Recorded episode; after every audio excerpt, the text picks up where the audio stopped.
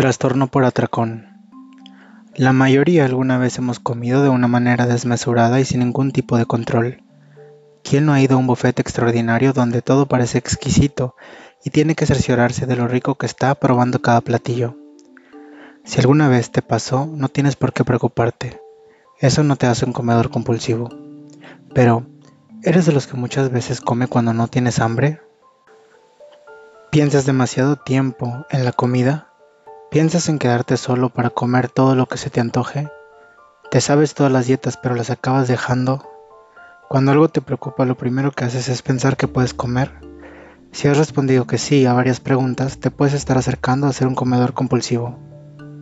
En teoría, si tienes al menos un atracón semanal durante tres meses ya se podría decir que padeces un trastorno por atracón.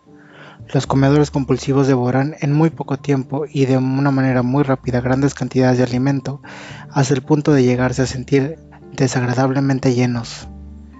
Tras la comida no tratan de purgarse ni de hacer ejercicio extremo, pero sienten profundo malestar, tristeza, fuerte culpabilidad y pensamientos de autocastigo.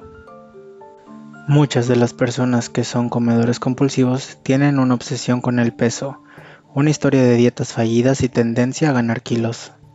Las consecuencias pueden ser muy graves. Un gran número de ellas llegan a padecer obesidad mórbida, diabetes tipo 2 o problemas cardiovasculares graves.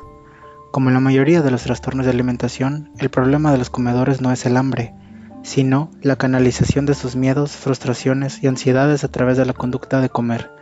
Por otra parte, muchos viven el atracón como un refugio emocional, una forma de sentirse bien y evadirse de los problemas. Si algo les genera demasiada preocupación y angustia, acuden a una conducta placentera que es ingerir alimento. Mientras lo hacen, evaden aquello que les inquieta hasta que ya no pueden probar un bocado más. Y el problema, o lo que les preocupaba, regresa con más fuerza una vez que están culposamente llenos. Cada comedor compulsivo tiene circunstancias que detonan los atracones y estas coinciden con sus picos de ansiedad, algunos lo hacen por la noche, otros cuando van a enfrentar situaciones o personas que les incomodan. Curiosamente hay muchas personas que tienen este trastorno y no lo saben. Puede que incluso dentro de tu familia, tu padre o tus abuelos ya lo fueran y desde niños lo vieron como algo natural, el comer para aliviar las penas.